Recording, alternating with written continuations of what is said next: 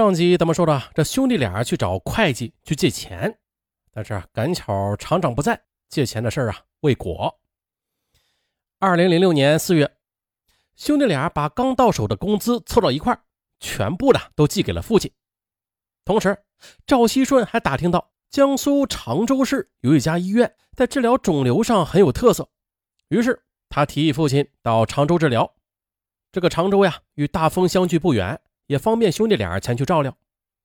父亲赵公举到常州住院之后的，刚开始的时候，赵熙顺兄弟俩是利用厂里的节假日去常州照料父亲。但是后来呀，随着父亲的病情加重，赵熙顺放心不下来，便经常隔三差五的就请假去常州去看望父亲。由于他的请假条是越来越多，车间主任怕影响生产，啊，就对他说：“小赵啊，你照料你父亲是好事啊。”我们本不应该阻拦，但是你的假请的太多了，啊，你看看这一个月啊，你才上了不到十天班呢，这样算下去，不光影响到你的工资收入啊，还会影响到车间的生产进度的。啊，再说了，医院里边是有专人照顾的，你呢也不必三天两头就去啊。可此时的赵熙顺，他一心想着对父亲行孝，啊，对车间主任的话是根本就听不进去。慢慢的，车间主任就不准假了，他索性旷工。去常州看父亲，他累次旷工引起了厂方的不满，最终呢，在多次劝说无效后，七月初呢，厂方对他做出了开除的决定。还这下工作没了，赵熙顺这才慌了起来。他先是找到厂长求情，并且请会计孙志清帮忙说话。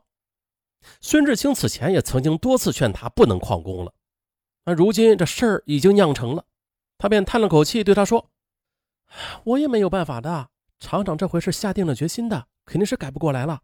那，你还是到别的厂里去看看吧。你现在有了技术，再找份新工作的话，那肯定不是难事的。赵熙顺见回厂工作无望，啊，就要求孙志清把该月的工资提前支付给他。但是厂里实行的是质件工资制，他的计件单还会报到财务科呢，啊，工资不好算。孙志清就让他等几天，说厂里统一发工资的时候再来拿吧。可是到赵熙顺这就变味儿了，他觉得孙志清呢是先不肯借钱给他，然后又不肯帮他说情，最后还不付给他工资，这好像是处处为难他。同时啊，他还听到一些同事议论过，说他的开除啊可能是孙志清在厂长面前告他的状，呃，这才导致的，是吧？这还了得？他心里的火苗腾的就升了起来。在办公室对孙志清是破口大骂，后来啊被人给劝阻了。那赵熙顺离开办公室之后呢，心里是越想越气。这时呢，他看到厂里的院角一处堆了不少的塑料泡沫，哎，他眼前一亮啊，摸出打火机，便将那些泡沫给点燃了。看着眼前的火光越燃越旺，他心里顿时啊觉得解气了不少。那赵熙顺在厂里放了一把仇恨的火，幸亏被人发现的早，抢救及时，这才未酿成火灾。不过这火苗是扑灭了，可是赵熙顺他心中的恨火却远远未消。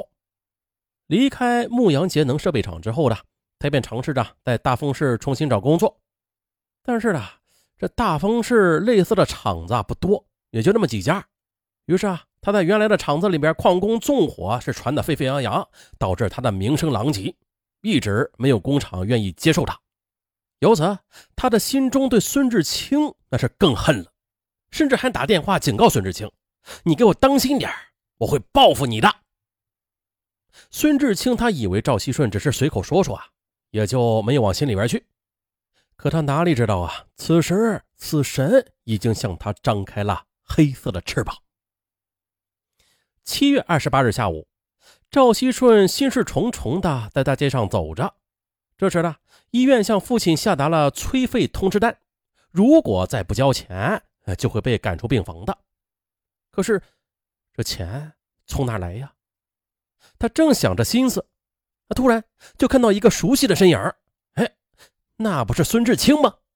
他悄悄的便尾随着他，看到他走到一个银行 ATM 机上。取出了几千元之后，他心里突然一震呐！哎呀，他想起来了，早就听说孙志清的丈夫在常州做大老板，啊，家里肯定是有钱呐。但想到自己的父亲还躺在医院里，急需要用钱呢，他的心里就越想越不平衡，不由得一个大胆的想法在心中滋生着。当天晚上，赵锡顺来到了弟弟赵锡振的住处，他对赵锡振说：“锡振，爸爸那边就需要交医疗费了，那现在我们也没有办法筹钱了，不如，不如我们就干上一片吧。我看那个孙志清家中好像挺有钱的。”我们去抢了他。赵锡振听了一怔，他吃惊的看着哥哥说：“哥，孙志清他可是对咱们曾经有恩呐！当初如果不是他好心收留的话，我们就被饿死了。”哼，有恩那是过去的事了，现在我也没有什么好办法啊！为了咱爸，咱们干吧！在赵熙顺的劝说之下的一向对哥哥言听计从的赵熙振。他只好点头答应了。于是，罪恶的念头产生之后，他们便开始踩点摸到了孙志清家住市区健康小区阳光花园六十一号二零一室。孙志清现在和他的父母住在一起，他的父母呢都已经六十多岁了，孙志清的小孩才四岁，家中没有身强力壮之人。了解情况之后，兄弟俩不由得大喜过望。啊！经过精心的准备，八月二日凌晨呢，兄弟俩便戴上了手套、假发，还有棒球帽之后的，怀揣着两把尖刀，悄悄地潜入了健康小区。他们搭人梯从孙志清居住的东侧阳台翻窗入室。此时的孙志清一家四口都进入了梦乡，兄弟二人便蹑手蹑脚的在房内转了一圈，很快的便找到了孙志清住的东房间。进入房间之后呢他们发现。孙志清正在酣睡之中，由于隔着蚊帐，赵锡振手起刀落，划破了蚊帐，由此又惊醒了孙志清。啊，谁？孙志清一惊而起，赵锡振连忙啊上前就摁住了他，并且捂住了他的嘴。但是东房间的异响还是惊动了一墙之隔的孙志清的父亲孙不华，他立刻下床来到客厅，却和赵熙顺撞了个正着。孙不华打开灯，赵熙顺吓了一大跳。咣当一声，尖刀也掉在地上。心惊之下，他打算逃走，但是却被孙不华一把给抓住了。孙不华还捡起赵熙顺不小心丢下的刀进行反击。赵熙顺恼羞成怒，抢过刀子，对着孙不华的颈部就是两刀。这两刀，六十四岁的孙志华挣扎了几下，就倒在血泊之中不动了。可是赵锡顺还没完，又对着他捅了好几刀，这才罢手。孙不华倒下之后。他的老伴王芳也被惊醒了，但是他才冲进客厅呢，就被杀红了眼的赵锡顺给捅倒了。这下的两个亲人血溅眼前，孙志清吓得浑身发抖，他连挣扎的力气也没有了。赵熙顺翻出了一本存折和两张银行卡，并且抢走了孙志清的身份证，又用刀逼着孙志清交出了密码。之后的他们也没有放过孙志清，孙志清也是倒在了血泊中。其后，赵熙顺又看到睡在床上的孙志清的孩子陈飞扬举刀欲砍，哥别！赵熙振见此，急忙用右手去挡住了刀。哥，孩子是无辜的，我们就留他一条性命吧。那就这一下啊，为了挡刀，赵锡振的右手被划开了一条长口子，啊，流了血。但是呢，杀红了眼的赵熙顺却把弟弟一推，滴血的屠刀则凶残的又砍向了才四岁的孩子。赵熙顺兄弟杀了一家四口之后的，他们在孙志清的卫生间里换下了血衣，然后又趁着夜色仓皇逃离了。八月二日一大早，赵熙顺带着抢来的存折和银行卡，打的辗转到多家银行和储蓄所，先后取出了七万多元钱。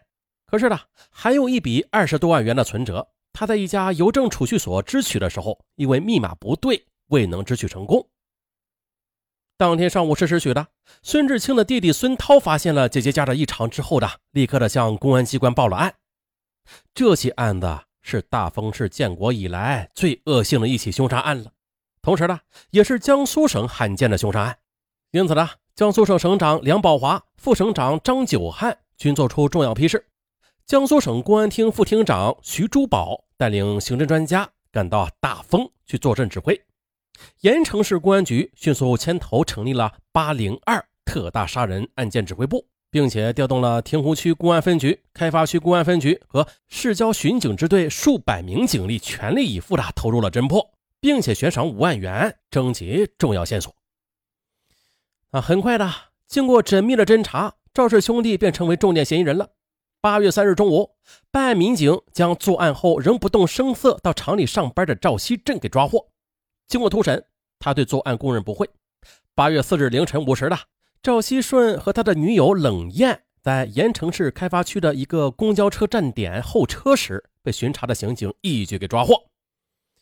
啊，赵氏兄弟落网之后的，远在常州的父亲赵公举惊呆了，他实在是想不通啊。啊！他们的儿子竟然会杀人犯法啊！对两个孝顺的儿子，他骂不绝口。啊，不对，这哪是孝顺呢？找个孝顺作为理由啊，就冠冕堂皇的去犯罪了吗？不，即使再冠冕堂皇的理由，也不能以罪恶为代价来交换。本案就到这儿，咱们下期再见。结尾处，上文又给大家带来红包啦啊！前天是京东红包，今天的不一样，今天是淘宝红包。对，淘宝六幺八购物节给了上文权限，发红包的权限。这个权限很牛掰，怎么个牛掰法啊？上文这么一说啊，大家心里就有数了。全喜马拉雅的主播只有十八位主播可以像这样发红包，哪样发？等会儿再跟大家说。反正嘛，尚文是非常荣幸的成为这十八位主播中的一员。哎呀，可了不得了！接下来简单的介绍一下淘宝天猫的六幺八购物节。